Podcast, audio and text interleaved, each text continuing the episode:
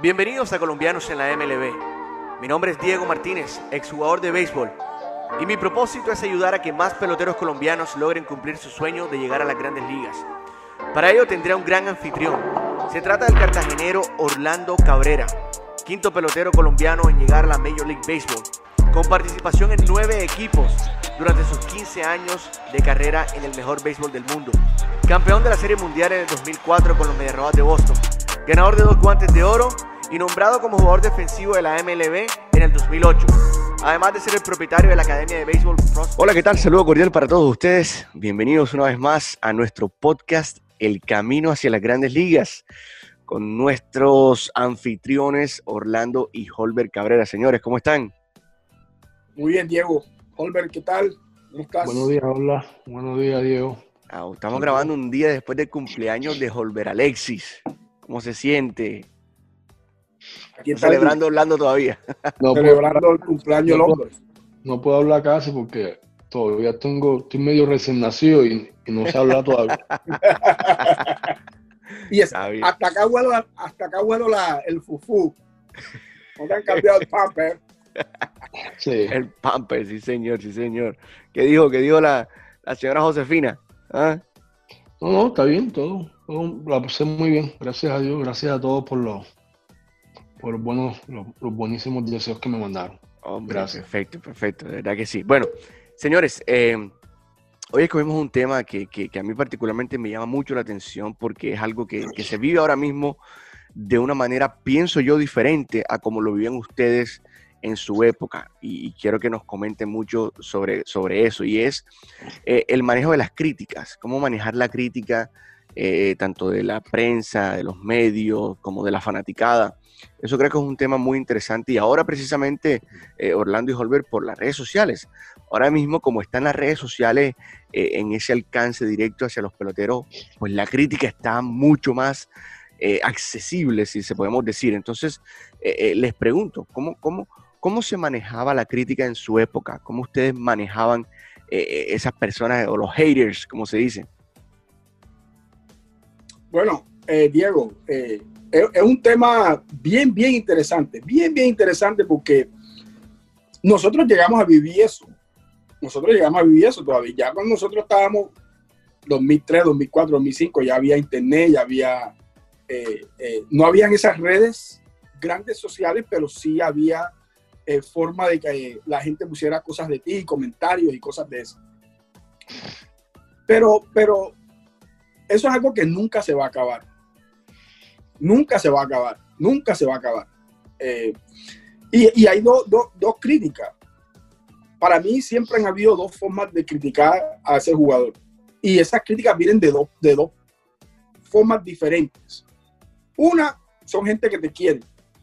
Son gente que te quieren y que te quieren ver salir adelante y que te quieren ver en, en la cima por mucho rato. Y la otra, lo que tú estás diciendo, los, que te odian, los, los haters la gente que lo que quieren es verte en el suelo. Tú tienes que saber identificar estas críticas. Por un ejemplo, las críticas que damos nosotros aquí, absolutamente el 100%, es porque nosotros queremos que los muchachos mejoren en lo que están haciendo, se aseguren de que se están protegiendo y de que sus carreras van a ser más largas de lo posible. Yo todavía no he visto un partido en Grandes Ligas donde hay un colombiano donde yo no esté pulseando y yo ni lo conozco el que está jugando. Pero el cartagenero es colombiano yo estoy viendo, dale giro, dale esto, ya me entiendes, porque eso ya viene dentro de mí. Eh, entonces, cuando uno critica, esas son críticas constructivas. Hay otra gente que le gusta criticar porque quieren estar los pies tuyos, pero no saben. Entonces, esas críticas nunca se van a acabar. Solo quiero que lo entiendan, eso no se va a acabar eso siempre va a estar ahí y ustedes tienen que saber manejarlas. Eh, más adelante nosotros vamos a entrar en ese, en ese proceso de cómo manejar estas cosas. Eh, pero eso siempre va a estar, eso no se va a acabar. Eso no se va a acabar, eso va a siempre estar ahí. Y siempre ha existido. Y siempre ha existido. Y, y, ahora que ustedes tienen Instagram y tienen Twitter y tienen, la gente se los pone ahí al frente suyo, se los pone en ese teléfono, ustedes, tienen, ustedes quieren ver todo lo que están diciendo ustedes. Y para mí eso es un error error grandísimo.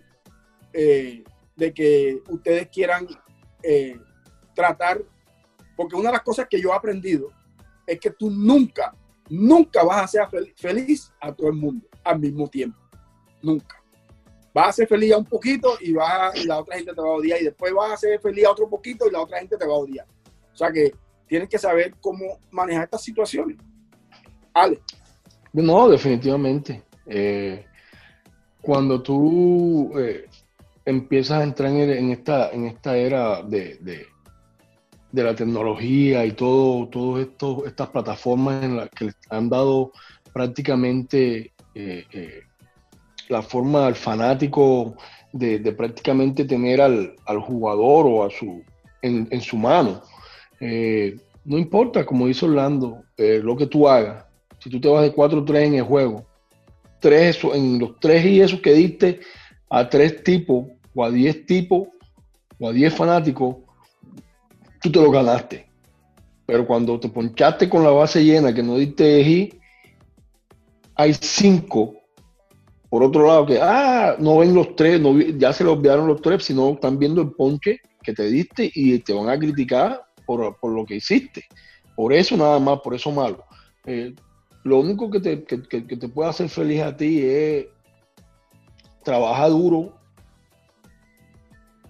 y, y, saber que el béisbol más que todo es fracaso. El béisbol es fracaso. Tú estás fracasando todo el tiempo. Entonces, la crítica va a venir, por ende. Lo hagas bien, lo hagas mal, te van a criticar. Algunas veces va a ser unas críticas constructivas, como dice Orlando, otras críticas buenas y otras críticas malas, pero tú tienes que saber aprender a vivir con todo esto. Yo, creo que ustedes dijeron algo muy cierto y es precisamente, más que todo, identificar de dónde proviene esa crítica, o sea, de, dónde proviene esa, esa, esa, ese comentario de una persona que verdaderamente quiere lo mejor para ti o de una persona que solamente eh, está como son esos. Hay unos managers de teclado ahora mismo. Aquí hay unos managers de teclado que son, ¿sabes? Ni Tony la Rusa le queda chiquito, ¿cierto? Entonces, eh, pero volvemos al mismo tema, lo que, dice, lo que dicen ustedes. Precisamente porque ahora mismo está este, este aparato mucho más asequible, los peloteros obviamente lo primero que hacen después de un juego, lo que sea, van a ver qué es lo que se está comentando, ya sea bien o sea para mal. Pero les pregunto, eh, y me gustaría de pronto acercarme un poquito a, esos tiempos de ustedes, ¿cómo ustedes vivían eso? ¿Cómo ustedes eh, sintieron de pronto eh, esa presión de los medios o, cuando de pronto no le iba bien que los atacaban literalmente. ¿Cómo ustedes manejaron y vivieron eso? Bueno, esa, es, la, esa es la realidad, la realidad. Lo que yo, cuando yo aprendí, cuando yo aprendí cuál era el trabajo de cada persona en el béisbol, fue cuando yo dije, óyeme, el que te estaba, el que está escribiendo en el periódico, ese es el trabajo de él. Ese es su trabajo. ¿Y cuál es el trabajo del periódico? Vender periódico. ¿Cuál es el trabajo? Y para vender periódico, ¿qué tienen que hacer? Sensacionalismo. Una cosa que tú puedes ver pequeña, ellos la van a hacer grandísima porque ellos quieren vender esos periódicos. Óyeme, tú no tienes por qué estar leyendo eso si tú sabes que lo que tú hiciste no fue tan grande. Ni lo bueno ni lo malo fue tan grande no te pongas a estar creyendo en cosas que no son. Y deja eso pasar, porque eso es eso. Ese comentario va a ser de ese momento. Eso lo van a decir y tú te vas a hacer un momento. El que siempre tiene que coger la bola y batear eres tú. Y eso es lo que pasa. El béisbol, eh, ustedes tienen que aprender que el béisbol siempre es criticado por gente que han visto o mucho béisbol o saben cómo criticar el béisbol. Cuando ustedes ven un comentario de gente que saben que no, tienes que hacer esto y tienes que hacer lo otro, esa gente nunca han hecho nada de eso. Ustedes tienen que saber que esa no es la persona con la que ustedes tienen que dejarse llevar por algún comentario que esa gente haga. Hay, una cosa que un día eh, yo estaba viendo una entrevista que le estaban haciendo a, a LeBron James y lo estaban criticando. Estaban criticando a LeBron James. Y LeBron James le dijo a la persona que estaba con ESPN con el micrófono, le dijo, oye, ya nosotros aprendimos de que porque tú tienes un micrófono al frente tuyo y tú tienes una corbata y estás en la televisión, no quiere decir que lo que tú dices es verdad. Y el tipo se cayó, no tuvo que más nada que decir, porque esa es la realidad. Hasta esas personas que tienen, que tienen toda la fundamentación para poder criticar, todo lo que dicen ellos no es verdad. Entonces ustedes tienen que aprender que ustedes son los que pueden controlar el futuro suyo. Entre más tú le prestas atención a ese poco de, de estupideces, más problemas tú vas a tener. Si tú, si tú terminas un juego y tú vas enseguida a buscar el teléfono para ver qué han puesto de ti, siempre vas a estar metido en problemas. Siempre vas a estar metido en problemas. Porque no le vas a estar prestando atención al juego. Ni vas a estar y como tú lo dices, Gotti, no, se meten en problemas porque están calientes todavía por el juego. Si les pasó, si no estuvieron a la altura o no, no, no tuvieron, eh, afectaron el juego en cualquier forma y ven un Twitter, ven una vaina y ahí van a escribir lo que no es porque están calientes todavía.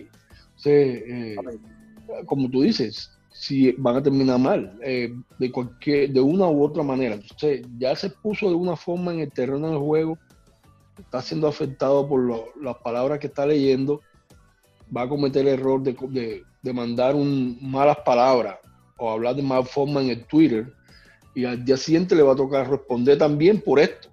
Por ese Twitter. Y, más, y, más, y en, una forma de, en mayor escala, porque entonces ya se va a hacer noticia. Eh, muchas, en muchas formas se afecta.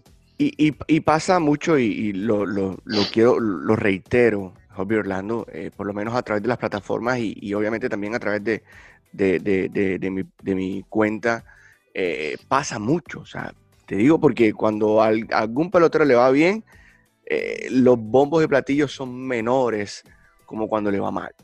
Cuando le va mal a algún pelotero, Dios mío, eso ahí atacan todos los peloteros, perdón, todos los fanáticos de una manera como que lo acaban. Y obviamente eso, de alguna otra manera, yo lo comentaba con, con Orlando la vez pasada, hablando, mira, pasa esto, hay muchos peloteros que obviamente se sienten un poquito eh, resentidos con, con, los comentarios.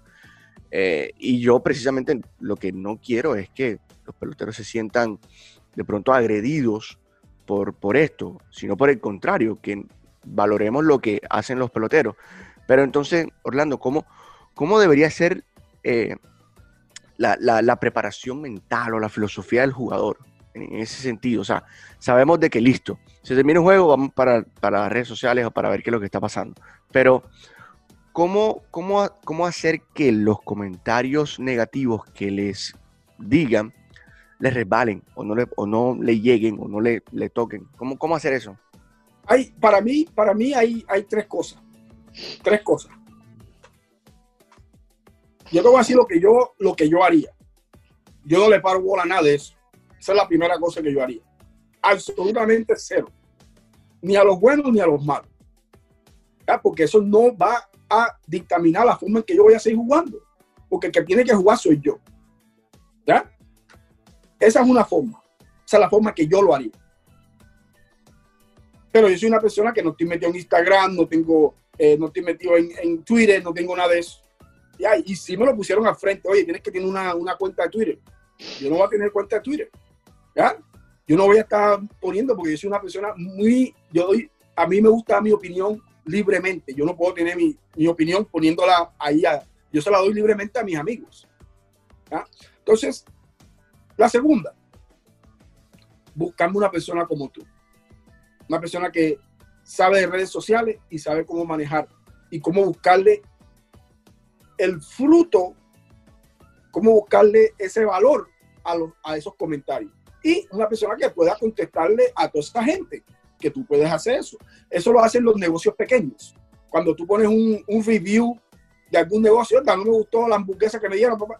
Hay gente que ellos tienen gente que les contesta, regresa, ven, vamos a una hamburguesa gratis, papá, papá, mala de nosotros, Pero yo pienso que el jugador no puede hacer eso. Pero si teniendo una persona como tú, ellos pueden tratar de que todos esos comentarios se vuelvan mejor y que esos fanáticos se conviertan en fanáticos buenos. Correcto. Y la tercera, que es cuando ya tú eres una persona que es demasiado grande, otra vez tú no le prestas atención a eso. ¿Por qué? Porque es que no va a dictaminar que lo que tú hagas el que te está pagando, el, el, el, que te está firmando el cheque, que tú te estás ganando, no tiene nada, no está poniendo ningún comentario en eso. Sí, es verdad. ¿Ya? Cero. Cero. Para mí, eh, lo que es más importante es fuera del béisbol, lo que es fuera de la parte de béisbol, lo que es, lo que es la fama. Cuando te están atacando la parte de la fama tuya. Ahí es que es importante, es importante estar centrado, tener buenos fundamentos y no dejarse llevar uno de lo que la gente le está diciendo. Mucha gente quiere saber cómo gastarse el dinero que tú te estás ganando. Mucha gente. Edda compró un apartamento aquí, Edda hizo esto con no sé qué, Edda lo vi con una mujercita por aquí, lo vi con, bebiendo en el picó tal. Esas son cosas que ustedes tienen que saber manejar. Correcto. Tienen que saber manejar porque quieran o no, ustedes son gente que están siendo vistos como gente que tienen que ser emuladas por chamaquitos, por peladitos. La quiero, mi papá quiere que yo sea como este man, ¿verdad? pero este man yo lo veo bebiendo todo el tiempo, yo lo veo en el picó, yo lo veo haciendo esto, yo lo veo haciendo lo otro. Entonces ahí es que ustedes tienen que tener cuidado con eso. Y cuando esos comentarios vienen, porque esos comentarios van a venir ahora con estas redes sociales más todavía, eh, tienen que saber cómo, cómo, cómo estar fuera de esos, de esos, de esos eh, comentarios. Oye, yo, yo recuerdo ahorita que tú estás hablando así eh, de los picos y, la, y, las cuestiones. Una vez allá en Colombia, en Cartagena, en la estación olímpica, muy, muy famosa allá en Cartagena, y tenían un show, yo no sé qué show era que tenía ese tipo, un tipo ahí a mediodía, a mediodía como a las 3, como a las 3, no que, pero para, para esta época. ¿A quién es que tú le quieres regalar eh, la plastica? Sí. Y a los famosos, entonces que. Y la gente llamaba, no, que a Zunalito le quiero poner una plastica en la cara. Y yo, la plastica, plastica, una plastica de, popó. Que le quiero, una plastica de popó para la, en la cara para tal. Eh, estoy manejando y riendo, mi mierda. Y de pronto sale un man, vale. Esta plastica es para Homer Cabrera. fulanito, fulanito. Y yo digo, ¿y yo de dónde te conozco a ti? Para que tú me estés poniendo plata de mierda a mí en la cara. Pero ya, eh, esa vaina a mí sí me dio, pero así me golpeó ya. Yo todo el día así, yo estaba jugando, era pensando en el man porque no me la plastica. Pero yo después, espérate, si yo no lo conozco, quién sabe qué fue lo que pasó, que no sé, sería que el hijo me iba a, me estaba buscando un autógrafo y ya yo, yo había terminado de firmar y me, me, fui, no sé. Pero no, o sea, tú no puedes complacer a todo el mundo, como dice Orlando, no se puede, porque es que entre, más tú, entre tú más tratas, peor reacciona la gente. Sí, sí y, y, y, también tenemos que pensar en, en, quiénes somos nosotros y de dónde venimos. ¿ya? Exactamente. Bueno, no, no, repito, de, de quién viene esa... Eso fue lo que me sacó del shock de, de, la, de la, cuestión. Pues, sí. es que, es que, a todo, tanta gente que nosotros tratamos bien, tanta gente que nosotros. Y es que eh, eso. Cuidado. Esto es no, yo no conozco a esa persona, yo no la conozco. Ya me entiendes. Y es que es así, Jorge, porque es así, porque es que casi siempre todos esos comentarios vienen de eso. Vienen de eso. Mucho, mucho, son gente que son. Oh, son gente que. La envidia, la envidia da eso también. por eso. Eh, exactamente, o sea eh, por muchos años, este man sí se cree, este man sí se cree, hombre, no, yo estoy en mi camino. Yo no tengo que responderle a nadie porque, primero que todo, yo no vivo mi vida, eh, como se dice aquí, anapologética, que no tengo que estar pidiéndole perdón a nadie. Así yo no vivo mi vida, ¿ya? Pero yo sí vivo mi vida en mi, en mi carril, ¿ya? Mientras lo que me estén diciendo no afecta, no afecta mi trabajo, mi hermano, todos esos comentarios pueden decirse, eso, eso se queda en el aire. Eso es aire. Aire. Eso no es más nada, son palabras, eso no es nada. Tienen que seguir enfocados en lo que están haciendo. Escuchen lo que le están diciendo y de dónde vienen esas críticas y cuáles son esas críticas. Si yo les estoy diciendo, yo, yo le estoy diciendo, óyeme, esa plata la estás usando mal y la estás haciendo de esta manera, tienes que buscarte una persona así, así, así. Yo no se la estoy diciendo porque yo quiero la plata suya, yo tengo bastante plata. ¿Ok? Y yo me la gané yo, la mía. Yo no tengo que pedirle plata a nadie. Entonces, si yo te lo estoy diciendo, tú tienes que escuchar lo que yo te estoy diciendo. Si José Cabrera te está diciendo, oye, el swing que tú tienes, tú no vas a batear en Grandes Ligas con, esa, con ese swing. Ven, vamos a trabajar, que yo te voy a arreglar ese swing. Mi hermano, escuche.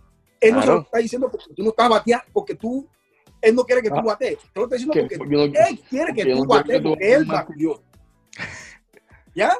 Entonces, eso es lo que yo les estoy tratando de explicar, lo que le estamos tratando de decir. Hay críticas que son críticas. El que juega, el que hace errores. Cuando son en el terreno de juego, esos son. Tú juegas, tú vas a cometer errores. Tú juegas, vas a cometer errores. Pero hay formas de hacer las cosas. Hay formas de hacer las cosas bien hechas. Y si tú estás en Grandes Ligas y tú eres profesional, tú deberías hacer las cosas bien hechas o deberías tratar de hacer las cosas bien hechas. Al mismo tiempo, No, no, no, adelante, adelante, adelante. No, no, digo, al mismo tiempo, eh, eh, aceptar, o sea, mientras que en el momento en que tú te, haces cargo de tu profesión, eh, si tú haces las cosas, si tú no estás haciendo las cosas bien, te van a criticar, no importa lo que tú hagas, porque que, que Tú vienes de ahí, ¿sabes? Tú tienes que saber eso. Porque si tú eres el doctor y, y, a ti todos los pacientes se te están muriendo, a ti te van a empezar a criticar y te van a empezar a investigar ahí. Porque, ajá, que ven acá, que lo que tú estás haciendo mal. Porque, porque que, tú eres el, doctor más salado que hay. No, algo estás haciendo mal. Te van a criticar porque es que te expone. Cuando tú, estás, tú una profesión, tú estás tratando de hacer todo bien, pero cuando te, sacan las cosas mal, la, gente siempre va a estar sentadito en un ladito esperando a que tú lo hagas mal para poder ellos criticar. Porque ellos siempre, hay tanta gente que te quiere ver en la cima, como hizo Orlando, pero hay más gente que te quiere ver cómo caes, cómo tú vas a caer. No, y, más que todo, por lo menos, Orlando y Holber, en, en mi opinión, muchas de estos comentarios y de estas críticas son precisamente de personas que no, no, han, no tienen el verdadero conocimiento de lo que es eh, el, deporte como tal. O sea, a, mí particularmente, y yo lo he dicho muchas veces en, en, Colombianos MLB, yo no, puedo, yo no puedo aceptar una crítica de alguien que nunca se ha ponchado con base llena. Lo siento mucho. No, yo no puedo, o sea, alguien que, diga que, no, pero es que el swing lo, y nunca cogió un bate en su vida, en mi opinión, no puede ser una crítica que verdaderamente venga a hacerme efecto a mí. No sé qué opinan ustedes. Sí, pero que eso es relativo. Eso es relativo porque, aunque tú no te hayas ponchado, ¿cómo es esa crítica? Porque si tú vas a criticar a alguien que se ponchó con base llena, ¿cómo lo vas a criticar? O sea, porque si fueron recta por el medio y él no le hizo Por el medio y no, la, y no hizo swing, o no le hizo swing, recta, hizo swing y no le dio. Exactamente. O sea, ¿qué es lo que tú estás criticando? O sea, porque las críticas pueden ser buenas desde cualquier persona haya jugado, no haya jugado, cómo esa crítica está, dada, está dada, cómo la están dando, por qué la están dando y qué clase de mensaje se está dando con esa crítica. Mire, yo les voy a dar un, ejemplo. ¿Sabes? Eh, Bill Plaksky, él es uno de los, de los reporteros más famosos que hay en Los Ángeles. Él, escribe para el LA Times. Eh, él sale en, eh, en ESPN, cuando tienen los cuadritos que, está el tipo con la. El, sí, el, viejo ese, sí. Sí, bueno, Placky, es uno que visto él. Y yo recuerdo, y a mí me cambiaron para los Dodgers, y a mí me dan mi número 6. Yo no estoy pensando quién, con, quién usó ese número antes ni nada. Eh, como al mes de empezar la temporada, Placky, ah, yo estoy leyendo la columna, una columna de, New York Times un día y pronto y el tipo está criticándome. Y a, mí y al tipo que me dio el número.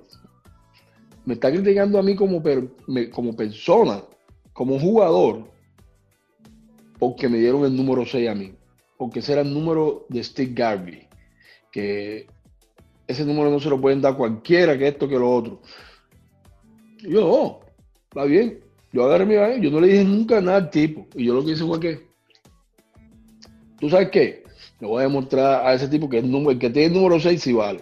Pa, pa, pa, pa, pa, pa. Yo terminé siendo prácticamente el mejor bateador de, de los Dodgers ese año. El tipo, un profesional, el tipo me vino a hacer una entrevista un día y yo le digo, ah, pero ahora sí me quiere, ojo, el tipo no sabe, nunca nos habíamos cruzado palabras ni nada. No, para ver una entrevista, Jorge, para, para, el periódico. No, pero ahora sí me quiere. Pero cuando estabas diciendo que el número se lo tienen que dejar y el tipo se sorprendió porque eso fue hace como tres meses que él puso esa columna. El tipo, pa, hicimos la y el tipo escribió, puso al principio. Primero que todo, quiero eh, dar mi apologies to Mr. Cabrera el número 6, puso el número 6 mayúscula, el número 6, los, el 2 el ta, ta, ta, ta, muchacho, ta, ta, ta, ta, Yo estaba aquí, al, al final puso, yo estaba equivocado. Tremendo. O sea, pero claro. eh, yo, yo me porté como un profesional y él se portó como un profesional. Pero yo nunca eh. le dije nada, yo nunca lo confronté ni nada, sino que cuando llegó, ya yo hice lo que yo tenía que hacer, como hizo Orlando. Tú lo único que tienes que hacer es tu trabajo. Sí. Tu trabajo. y, y, dime, Gordy. No, y, y, y, vamos, eso que tú estás diciendo, ya yo, ese era mi, mi otro tema. Mi, mi, eso es lo que nosotros le decimos gasolina. ¿Ya? Claro. Esa es la otra forma de tú coger estas críticas. Claro. Cuando, mira, es difícil, es difícil. Y yo he escuchado esto del, de, de, de, de pronto el mejor o de los mejores atletas que han habido en toda la historia del deporte se lo escuché a Muhammad Ali, se lo escuché a Michael Jordan, Michael Jordan se lo escuché a Gretzky. Esa gente, la única forma que ellos sacaban ese fuego de adentro era por las críticas que le daban.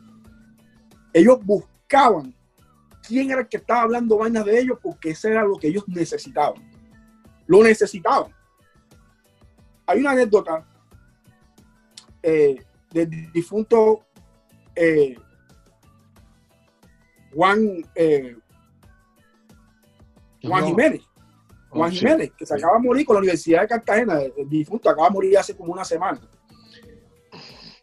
Él un día estaban en la final del béisbol amateur. Ojo, uno de los mejores bateadores en la historia de Colombia.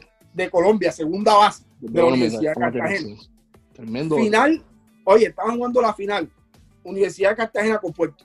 Tú nunca, ni, ni cuando jugaban profesional, tú has visto ese estadio en noviembre con tanta gente. Ahí habían como, como 40 mil personas, más de 40 mil personas en ese estadio. Y Juancho, trabajaba y para el juego él iba tarde. Iba tarde. Y entonces cogió un taxi. Y como allá antes, en esos tiempos, en los 80, los 70, 80, todo era por, radio.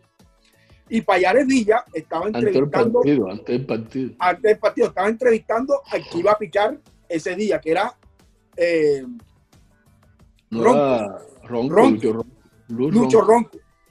Y el le estaba preguntando, ah, Luchi, ¿cómo tú vas a dominar este equipo? Pedro Alcalá, eh, eh, Isidro Herrera, y Juan Jiménez, ¿cómo tú los vas a dominar? Y dice el tipo, no, yo nada más, el, yo el único, yo sé cómo tirarle a todo el mundo. Y Juan Jiménez nada más son tres sliders que le voy a tirar, que eso yo ya lo saco. Oye, uno de los mejores sliders que había en Colombia era Lucho, Lucho Ronco. Y ese día, Juancho va en el taxi escuchando esa entrevista. Es más, no, no, todo el mundo, todo el mundo en, en, en, todos los radios de todos los carros era el béisbol. Era el béisbol. Y entonces él escuchó que Lucho Ronco dijo que le iba a sacar con tres sliders. Oye, Juancho ha llegado al estadio, se cambió rápido, de vaina entró a juego y le tocó batear tercer bate. El tipo ponchó a los dos primeros. Y después cuando le vino a pichar a Guancho, Guancho se le sentó en el aire. Y le ha dado una clase línea por las patas a Ronco. Que el tipo saltó. Y Juan Jiménez, en vez de correr para primera, él corrió para el montículo. Y le dijo, eso es para que sigas hablando que me ibas a sacar. Eso en pequeñito, mira esa crítica. Pequeñito, ese es lo que tú utilizas. Tú utilizas todo eso como gasolina. Eso es lo que tú vas a hacer. Todos los comentarios que te están diciendo, utilízalo. A mí una vez jugando en Colombia, uno de los dueños del equipo, nosotros fuimos a pelear contratos ah, para los Juegos de Invierno. Y uno de los dueños del equipo me dijo a mí, yo estaba jugando como claseado, rookie, me dijo, oye, tú sigues hablando así, te veré vendiendo plátano en el mercado. ¿En serio? ¿Tú crees que yo vine y me emputé con él? Todos los días, todos los días que yo salía a trabajar, yo pensaba en vender esos plátanos. En tus plátanos. Todos los días. Todos los días. Ese, eso es lo que tú necesitas. Eso tú no necesitas. Porque este trabajo es duro, es difícil. Tú necesitas todo lo que te, todo lo que te puedas tú coger, que saque esa rabia y tú ponerla en ese terreno de juego, algo. Óyeme, yo nunca vendí un plátano. Ni un plátano he vendido todavía. Métanse eso. Cojan esas críticas y utilícenlas. Sí, no, y, es muy cierto. Y me, gusta mucho que hayas dicho eso, Orlando, porque es que eh, el saber e, encontrar esa, esa motivación o ese fuego precisamente de, los comentarios que la gente habla y que son fuera de base, fuera de base, eh, eh, pasa mucho. O sea, como tú verdaderamente, como, como decimos nosotros también de pronto de manera coloquial, vamos a callar bocas, ¿cierto? Vamos a callar bocas. Espera, ah, ah, que tú, ah, que tú estás pensando que yo no voy a hacerlo. Déjame y te muestro cómo se hace. Así es como debería ser la, percepción. Pero Orlando, la realidad muchas veces no pasa eso. Realidad es que muchas veces los, peloteros se dejan llevar, eh, de pronto les afecta directamente, eh, están pendientes mucho de lo que pasa. Eh, y, eso se vive, se vive recientemente. Ahora, tenemos ejemplos de que muchos peloteros, y quiero poner mucho el caso de, Giovanni. Yo recuerdo cuando Giovanni, ¿te acuerdas? Con los indios, que obviamente su ofensiva no era tan, tan, tan buena como lo es ahora. Y siempre habían los ataques. Oye, tremendo fildeador, pero no batea nada. Siempre había ese comentario. Y, mira cómo, es, cómo cambian los papeles ahora mismo. Estoy seguro que él se mentalizó, trabajó duro, como ustedes siempre lo dicen. Y ahora mismo es es uno de los mejores peloteros, si no el mejor pelotero colombiano en los últimos años, ¿cierto? Entonces, mira cómo un caso, porque estoy seguro que también se habló mal, ¿cierto? Se habló mal. Pero ese es un buen ejemplo, ¿cierto, Orlando y Holbert? De que, sí, pero, pero date cuenta, yo, Diego, quiero que sepas, el béisbol va sacando los peloteros malos y va quedándose con los peloteros buenos. Esta parte del juego también hace que sacan los peloteros malos y queden los buenos. Mentalmente y de corazón, tú tienes que ser fuerte. Fuerte. Tú tienes que ser una persona que es débil mentalmente y de corazón, no va a quedarse en grandes ligas. Porque la presión es demasiado alta y la presión, cuando hablo de presión, son esas críticas. Son esa, ese momento que tú tienes que hacer las cosas bien cuando todo el mundo te está viendo, es que tú las tienes que hacer bien. Y hay muchos pelados que no lo pueden, no pueden hacerlo. Por eso, por eso, por eso dicen, como dicen eh, acá en Estados Unidos, jugar en Nueva York, jugar en Boston, no es lo mismo que jugar en Tampa, no es lo mismo que jugar en, en San Luis, no es lo mismo que jugar en Cincinnati, no es lo mismo que jugar, bueno, en Chicago, con los Cubs todavía tú tienes un poquito, pero no es igual. Cuando tú juegas con los Dodgers, tú, cuando juegas tú con Anaheim, cuando tú juegas hasta con, con, con,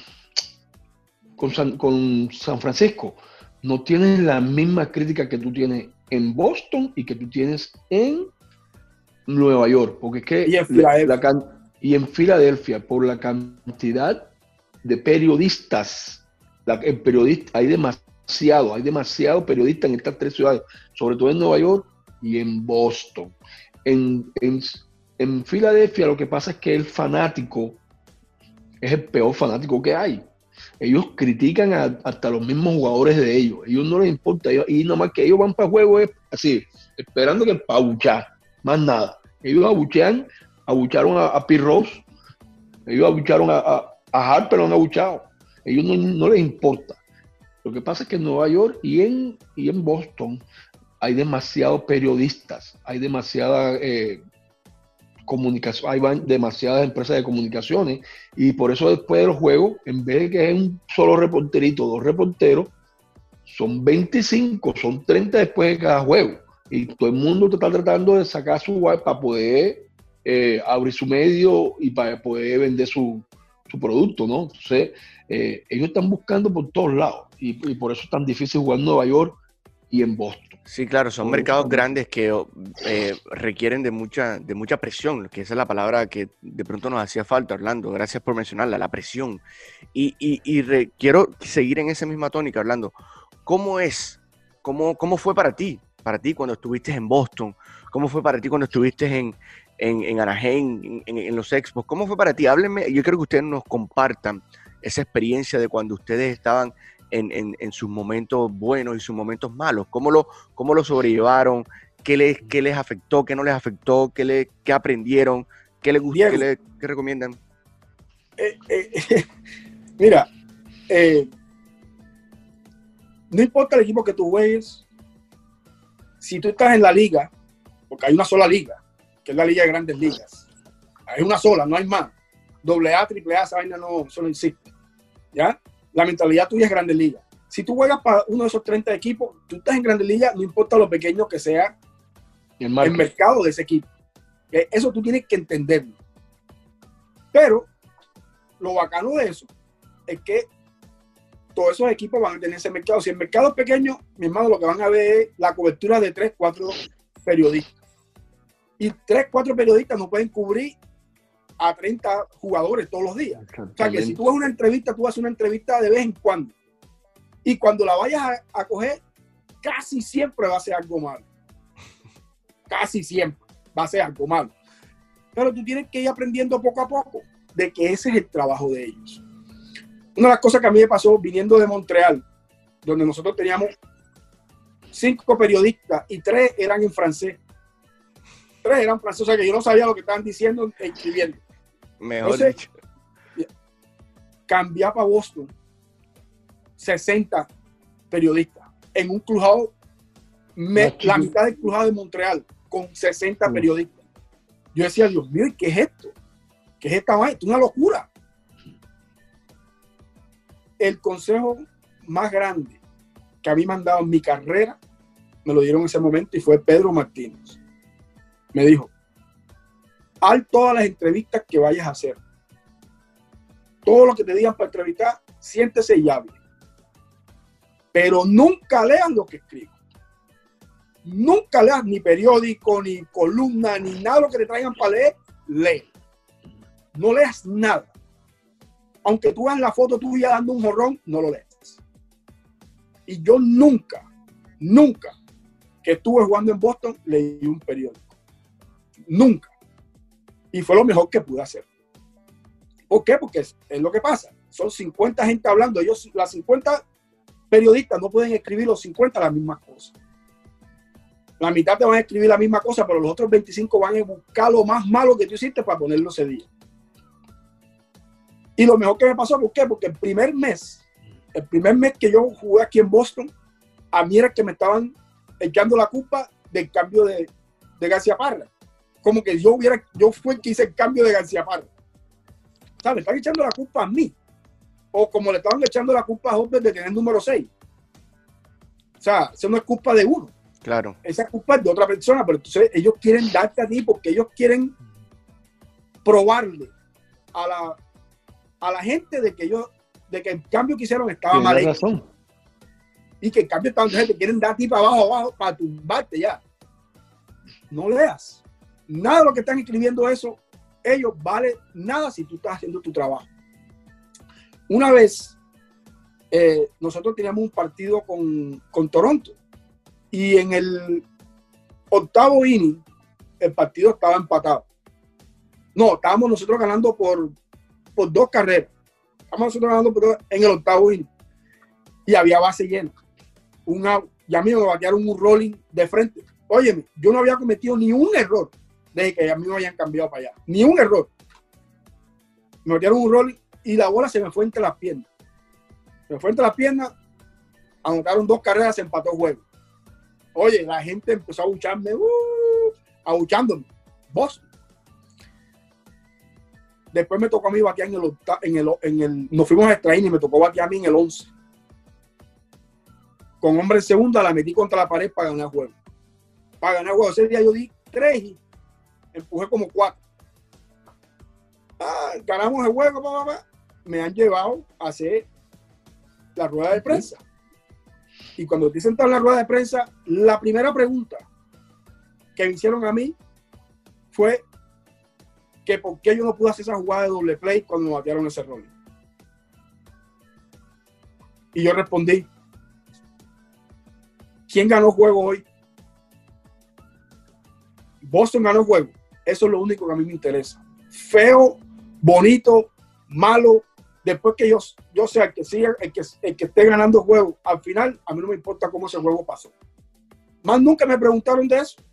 Pero yo te apuesto que ese día en el periódico el tipo nada más habló de ese error. Yo me moví. Oye, tienes que moverte rápido. Muévete, utiliza eso como gasolina para que tú sigas adelante, para que tú sigas demostrando que tú sí eres la persona que ellos necesitan en, ese, en esa posición. Joder, a ti, cuéntanos de pronto una experiencia así que te, también te, te, pasó, que de pronto sentiste como que esa presión o, o, esos comentarios, ¿cómo lo, cómo lo manejaste? O también de pronto, disculpa, Holbert, también de pronto en los diferentes países donde jugaste. Yo no sé cómo fue en Japón, Estados Unidos. ¿Cómo fue? Eh, ¿Cómo viste tú? Muy diferente en Japón porque en realidad yo no, yo no podía leer periódico. pues sí. ¿Entiendes? Eh, pero eh, en Estados Unidos, como yo les, puse un ejemplo, yo, yo usualmente tenía muy buenas relaciones con mi, con la gente de, la, de, de, Miria y, y uno le, no le prestó atención a estas cuestiones, no le prestaba atención a estas cuestiones de, de, de la, de, la crítica de era o, de lo que escriban en el periódico, porque en realidad yo estaba más enfocado, yo tenía demasiadas cosas enfrente de mí, yo tenía que estar pendiente a, si no estaba jugando, yo no me podía sentar porque me iba a jugar, porque yo sabía que en cualquier momento yo entraba a jugar. Entonces, yo no tenía tiempo para estar con, con, esta cosas tan como que son un poquito como que en realidad lo que te sacan es de, de tu de lo que de tu enfoque. Te van a tratar de sacarte el enfoque. Eh, y, gracias a Dios mis primeros años yo jugué con equipos que eran buenísimos. Entonces no, no perdíamos casi. No, no había eh, tanta criticadera y estamos en los playoffs casi todos los años. Entonces eh, no, no, no tuve, solamente como te digo, en Los Ángeles cuando jugué con los Dodgers, que pasó lo que el, cuento que les eché, eh, en, otra, en otras ocasiones, inclusive la prensa me ayudó a mí. Me ayudó mucho los Dodgers porque le metieron mucha presión al manager, porque decían que cómo era que yo no jugaba todos los días si yo le estaba demostrando que yo era el mejor bateador del equipo, que yo me podía... Y, a la mitad de la temporada yo jugué prácticamente todos los días, una posición diferente, pero todos los días jugué la mitad de la mitad para allá. Pero fue más que por la, la presión que yo le puse a él en el terreno de juego con mi producción y la presión de la prensa. es que tú tienes que saber exactamente, Holbert. Tú tienes que aprender a utilizar eso para ti, para, para que tu carrera mejore tú tienes que saber de que ese es el trabajo de ellos. Tú tienes que sentarte a dar esas entrevistas. Eso viene con el trabajo de uno. ¿Ya? Siéntate a dar esas entrevistas. Y cuando hagas algo malo en un juego, lo que dicen aquí, own it. Sé dueño de ese error. No te pongas a estar echando la. Mira, lo peor que uno puede hacer estar queriendo echando la culpa a todo, el, sol, que, el, terreno, que, que yo pensé que. Oye, mira, oye, esa bola tenía que coger yo. Mala mía, mala mía. Mira, una vez nosotros estábamos, eh, yo estaba en Anaheim. En Anaheim también nosotros teníamos como, como 10 periodistas. Y, y, la forma en que se ve el béisbol en California no es la misma forma en que se ve el béisbol en la, en la costa del este. Ya, no es lo mismo. El laid back. Laid back y que es pura celebridad. Tú eres celebridad. Eso, eso es todo. Entonces, ellos van a tratarte a ti casi como ellos están tratando a cualquier celebridad de Hollywood. ¿ya? Si tú haces algo malo, tú tienes que salir adelante y decir, es así, estaba tomando, discúlpenme, lo siento, y ya, se acabó, ellos se mueven enseguida. Entonces nosotros estábamos jugando, eh, me, acuerdo, estábamos jugando en Cincinnati o, o estábamos jugando en, en, um, contra los Cardenales, creo, no me acuerdo, con los Cardenales, no me acuerdo. Y Howie Kendrick, Howie Kendrick, segunda base, el que, que juega con, con Washington. Howie Kendrick, oye, uno de los mejores bateadores que ha habido en la historia del béisbol. Tremendo. De ligas menores y en grandes ligas. Lo que pasa es que el pelado no tiene posición. Pero el pelado practicaba tanto en segunda base. Todos los días ese pelado cogía hasta 200, 300 rolling. Todos los días. Doble play. Y un día estamos nosotros en un partido y ahí base llena. Y a mí me dan un rolling para doble play. Yo y yo no sé qué pasó en ese momento. Yo no me acordaba que era él que, estaba jugando segunda base. Y yo hice la bola, yo tiré la bola demasiado rápido. Yo cogí la bola y se la tiré enseguida. Y el pelado estaba ready ya. Él no estaba ready. Da, y la bola la daban el guante y la pelota se fue para allá, para Rayfield. Da, entraron como tres carreras, mierda. Cuando se acaba el juego, da, el pelado tiene toda la media encima de él. Da, y el pelado, yo sé que el pelado es un poco, obviamente, asustado. Pam, pam, pam, y le están dando el pelado y le están dando y venían, se iban y regresaban para de él otra vez. Entonces ya, ya yo, yo dije, ya, esto no lo puedo aguantar yo más. Yo vine a España y me le puse al lado. Y cuando yo la estaban preguntando, yo le dije, oye, el error fue mío. Yo, la, yo le tiré una culpa. Cuando le tiré la bola, la bola se dobló, yo la vi. Esa bola no la hubiera cogido nadie. Si le van a echar la culpa a alguien, échenme la culpa a mí. Dejen ese muchacho tranquilo, que no ha hecho nada malo. Y todo el mundo me quedó viendo como que, ah, bueno, ¿y por qué ya Sí, mi hermano, yo tiré la bola mal, la cogí con dos dedos, la tiré con un solo dedo y la bola cumplió, se acabó.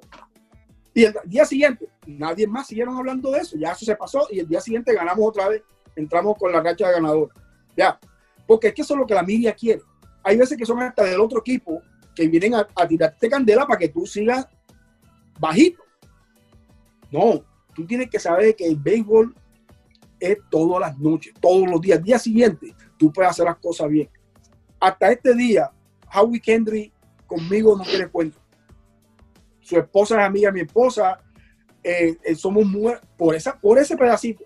Porque él dijo, oye, tú me salvaste a mí ahí porque no, yo no sabía lo que iba a decir. Yo estaba casi llorando. Porque era joven. Entonces, sean dueños de esos errores sean dueños de esos errores y muévanse, muévanse hacia adelante, no dejen que se lo, sigan atacando con las mismas cosas. Listo, no, me parece importante. Ah, Holbert, ¿qué va a añadir? No, eh, yo pienso de que estamos ya entrando en, un círculo ya. Yo, pienso de que lo que la, clave es sigue haciendo tu trabajo, acepta las críticas, muévete si tienes que moverte de, de ella y a veces utilízalas para que te impulsen a, hacer las cosas mejor. Claro.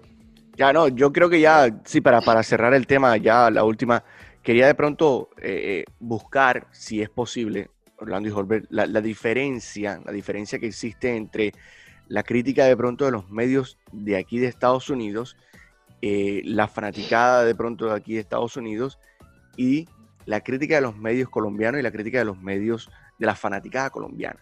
¿Existe alguna diferencia? Obviamente hay muchas maneras de que de pronto desde allá, desde nuestro país, sean como que más, más duros con, nosotros mismos. ¿Cómo, ¿Cómo ven ustedes eso? O sea, si existe una diferencia pero en la cultura, en el trato, en la forma como verdaderamente te critican. que eso. Bueno, yo pienso que acá eh, se hace un poquito como que. Acá se hace como en una forma más profesional, Gordy, ¿no? Eh, la mayoría de las críticas que tú vas a sentir, que te van a venir de, allá de Colombia o de, Cartagena, si tú eres cartagenero, es porque gente que, te tiene envidia, gente que lo que quieren es verte mal, ¿verdad? eso es todo. Pero acá, la, cuestión de acá es más de, fanáticos, si son fanáticos de un equipo, ellos quieren ver que su equipo gane, y si tú no lo estás ayudando, en, la frustración del fanático a veces lo hace que escriban cosas que, no que ellos sienten, sino porque están sintiendo es el equipo, las pérdidas. El equipo. Entonces, Sí. Eh, yo pienso que, sí, yo pienso que las críticas eh, personales son más personales en Colombia, sobre todo en tu ciudad, porque son gente que te conoce o creen que te conocen y, lo que quieren es verte mal. Eh, es la envidia que los pone a criticarte. Para mí, pues. Sí, exactamente lo que dice Hopper es, completamente cierto. Eh, compa, son palabras nada más, utilícenla como, como gasolina, échese esa gasolina en ese, en ese tanque que nunca se deje de llenar, porque esas críticas vienen y nunca se acaban. Ese tanque tiene que estar siempre esperando que lleguen esas críticas y utilicen ese tanque.